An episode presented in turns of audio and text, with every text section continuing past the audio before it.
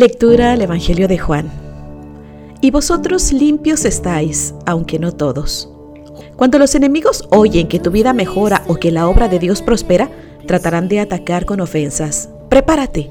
Se acabó el tiempo en que cada vez que un creyente llora, el líder debe mecerlo hasta que se duerma. La fe madura es una necesidad urgente para cada persona. Dios ejercita tus sentidos espirituales para su uso y te permite distinguir entre lo santo y lo profano. Accede a la vida en Dios y empezarás a fluir. Con amor, Nancy Tinoco. Cuán hermoso su nombre es, cuán hermoso su nombre.